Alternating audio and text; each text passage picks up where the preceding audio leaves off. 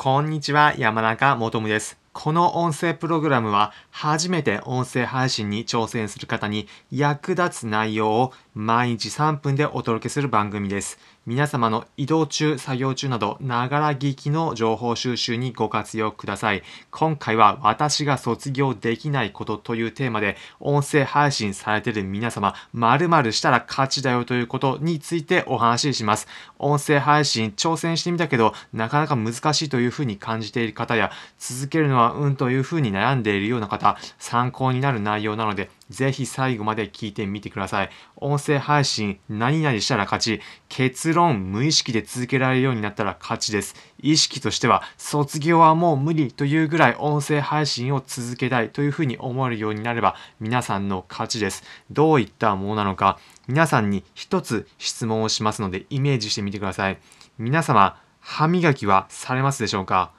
大抵の方されると思います。なんだよ、そんなの決まってるじゃんというふうに思う方がほとんどではないでしょうか。では、皆さん、その歯磨き、どのように意識してやってるでしょうか？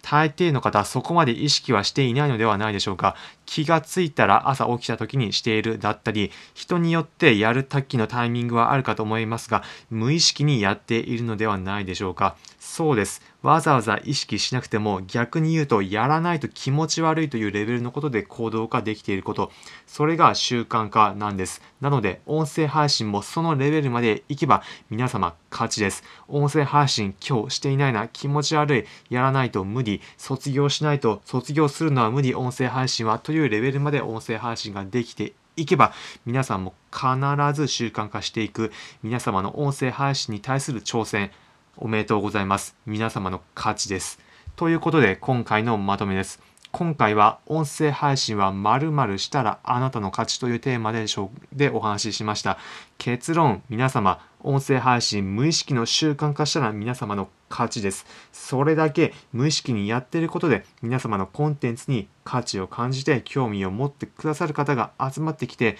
皆様が音声配信で達成したいゴール叶うことは間違いなしです。